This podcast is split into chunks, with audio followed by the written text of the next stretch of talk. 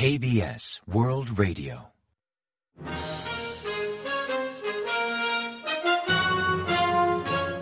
Informativo de KBS World Radio.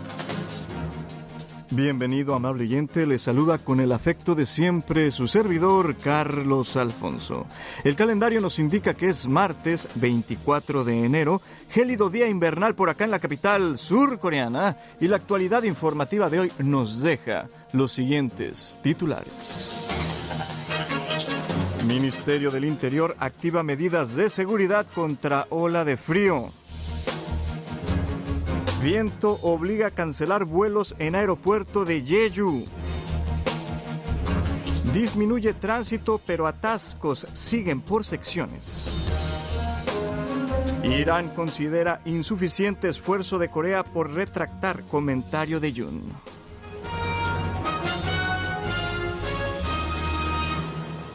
Acaba usted de escuchar los titulares del día y entramos ahora en materia. Ante la drástica caída de temperatura y los pronósticos del tiempo que vaticinan intensas nevadas, sobre todo en la isla de Jeju y la zona suroeste del país, el Ministerio del Interior activó la noche del lunes 23 el nivel 1 de su sistema de medidas de seguridad contra desastres. Conforme a ello, la cartera ordenó a las agencias responsables de seguridad pública y vial realizar las operaciones requeridas para evitar daños y vigilar de cerca a los ciudadanos de clases vulnerables por si el frío llega a amenazar de algún modo su bienestar, para en caso de ser necesario llevarlos a refugios comunitarios y ofrecerles mejor protección. El martes 24, último día del puente por año nuevo lunar, una fuerte ola gélida azotó Corea del Sur y la temperatura cayó abajo de cero en todo el territorio nacional, mostrando un descenso hasta de unas 16 o 17 unidades respecto al día anterior. La sensación térmica es incluso más baja por los fuertes vientos, cuya velocidad supera en algunos puntos del país el promedio de 20 metros por segundo.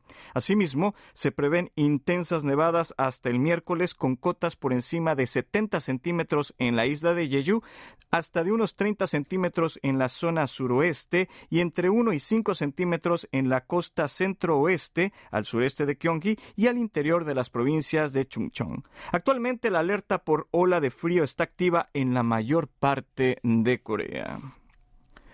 Todos los vuelos fueron cancelados en el Aeropuerto Internacional de Jeju el martes 24 por fuertes vientos. En total, fueron suspendidas 476 operaciones tanto de despegue como de aterrizaje. Al respecto, las compañías aéreas anunciaron que programarán vuelos provisionales los días 25 y 26 para los pasajeros que no pudieron viajar por condiciones climáticas desfavorables. En otros aeródromos de Corea, incluyendo el de Incheon, los vuelos son operados con normalidad.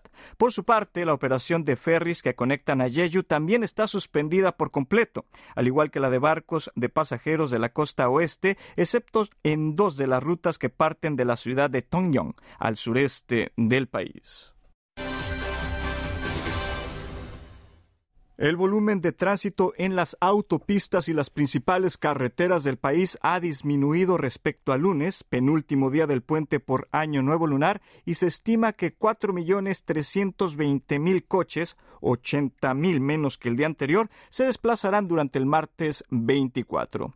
Según datos del tráfico recopilados hasta el mediodía del martes, el viaje de Busan a Seúl demora 5 horas 50 minutos, de Gangneung a Seúl 2 horas 50 minutos y de Gwangju a Seúl unas 4 horas 50 minutos, con un nivel de congestión vehicular similar al de un fin de semana corriente. Los atascos se aliviarán completamente hacia las 10 de la noche. A efecto de disipar la congestión, los carriles exclusivos para autobuses son operados durante el puente por horarios extendidos desde las 7 de la mañana hasta las 4 de la madrugada del día siguiente. Teherán ha reconocido el esfuerzo del gobierno surcoreano por aclarar el comentario hecho por el presidente Yoon Suk-yeol durante su visita a Emiratos Árabes Unidos, refiriéndose a Irán como enemigo de ese país del Golfo Pérsico, aunque sigue considerando insuficientes las medidas tomadas por Seúl. Según lo divulgado por la agencia IRNA, el portavoz del Ministerio de Asuntos Exteriores iraní, Nasser Kanani, declaró el lunes 23, hora local, que el gobierno de Corea del Sur se mostró dispuesto a corregir dicho comentario. Sin embargo, desde el punto de vista de Irán, eso no es suficiente. Asimismo, mencionó los 7 mil millones de dólares retenidos aún en la cuenta de Corea del Sur para pagos por importación de crudo a Irán tras la reactivación en 2018 de las sanciones de Washington contra Teherán, exigiendo que esa suma sea entregada a su país como es debido, sin vincularla con otros asuntos diplomáticos. Seúl ha presentado fuertes quejas ante Tokio exigiendo retractar la reclamación que hizo nuevamente del dominio sobre las islas Dokdo. Concretamente, la Cancillería surcoreana demandó el lunes 23 que sea retirada la intervención que hizo recientemente el ministro de Asuntos Exteriores, Yoshimasa Hayashi, en la dieta de Japón sobre que dichas islas pertenecen a su país. Al respecto, el Ministerio de Exteriores de Corea del Sur afirmó que son infundadas las alegaciones de las autoridades niponas sobre Dokdo, pues dichos islotes en el Mar del Este son territorio coreano tanto histórica y geográficamente como conforme al derecho internacional. Advirtió que tan absurda reclamación de Tokio en nada favorece a las relaciones entre ambas naciones, ni mucho menos afecta al dominio soberano de Corea sobre Dokdo.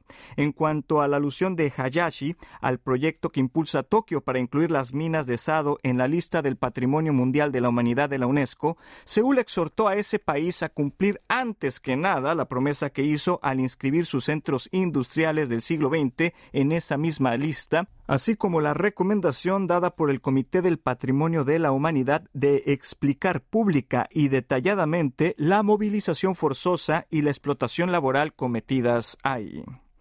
Estados Unidos cuenta con un nuevo enviado especial para los derechos humanos en Corea del Norte, después de que dicho cargo permaneciera vacante durante seis años. La persona designada al puesto por el presidente Joe Biden es Julie Turner, directora para Asia-Pacífico en la Oficina de Democracia, Derechos Humanos y Trabajo del Departamento de Estado durante 16 años y previamente directora para el sureste asiático del Consejo de Seguridad Nacional de la Casa Blanca. El enviado especial para los derechos humanos norcoreanos del Departamento de Estado estadounidense tiene rango de embajador. El cargo fue creado en virtud de la Ley sobre los Derechos Humanos en Corea del Norte, en vigor desde octubre de 2004, y es nombrado con el aval del Senado. Una de sus principales misiones es intervenir para el establecimiento y una adecuada ejecución de las políticas de Washington sobre derechos humanos norcoreanos. Su predecesor fue Robert King, que ejerció como enviado especial desde noviembre de 2009 hasta enero de 2017. Estados Unidos planea organizar en abril una reunión entre los jefes de sus ejércitos de tierra en Hawái como parte de la cooperación tripartita en seguridad que promueve con Corea del Sur y Japón. Al respecto, una autoridad militar de Seúl comentó el martes 24 que recibió la invitación pertinente del Comando del Indo-Pacífico de Estados Unidos, pero aún no ha decidido si aceptarla. De ahí que no es posible revelar nada al respecto ni el formato que tendrá el encuentro ni los posibles temas de debate. Cada año desde 2010, los jefes de Estado Mayor Conjunto de Corea del Sur, Estados Unidos y Japón se reúnen una o dos veces, ya sea virtual o presencialmente. Sin embargo, es algo inusual que los responsables máximos de una fuerza en particular se encuentren de manera separada, aunque tras la entrada del gobierno de Yoon Suk-yeol se han hecho frecuentes. En tal contexto, el jefe de Estado Mayor del Ejército surcoreano, Pak Jong-hwan, participó en la reunión militar de alto nivel entre Estados Unidos, Australia y Japón, celebrada en agosto de 2022, mientras que en noviembre de ese mismo año, el jefe de Estado Mayor de la Fuerza Naval, Lee Jong-ho, se encontró con el comandante de la Flota del Pacífico de Estados Unidos y el jefe de la Fuerza Marítima de Autodefensa de Japón. Pasamos ahora a comentarle brevemente el reporte meteorológico. El miércoles 25 se espera tiempo gélido en todo el país, aunque bajo cielos despejados. La temperatura marcará entre menos 23 grados centígrados y menos 9 de mínima en la mañana y entre menos 7 y 1 de máxima por la tarde, descendiendo hasta unas 15 unidades respecto a los niveles habituales de esta época del año. La calidad del aire será regular o buena con concentración entre normal y baja de partículas en suspensión gracias a un ágil flujo de las corrientes en la atmósfera.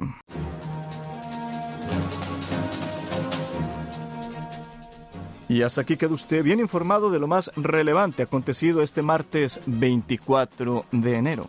Muchísimas gracias por el favor de su amable atención.